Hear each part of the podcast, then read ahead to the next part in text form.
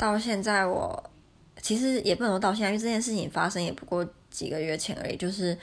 呃，我跟我前男友最后一次旅行的时候呢，有一次最后应该就是我最后一次闹脾气吧，就是因为呃他。想要提早回伦敦，可是我希望可以就是待久一点，毕竟我们平常相处的时间都因为还要工作，所以就常常不能一直一起相处这样，所以我就有点不高兴。然后那时候他就帮我烤好披萨，就是很仔细帮我烤好披萨。结果烤好之后，因为我不高兴，我就拿着我就走到楼上去泡澡，然后自己气消之后再下来。那我一直很愧疚是。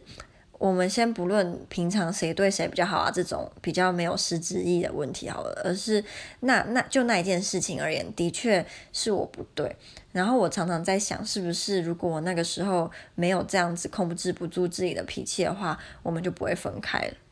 就是想到还是会很难过了。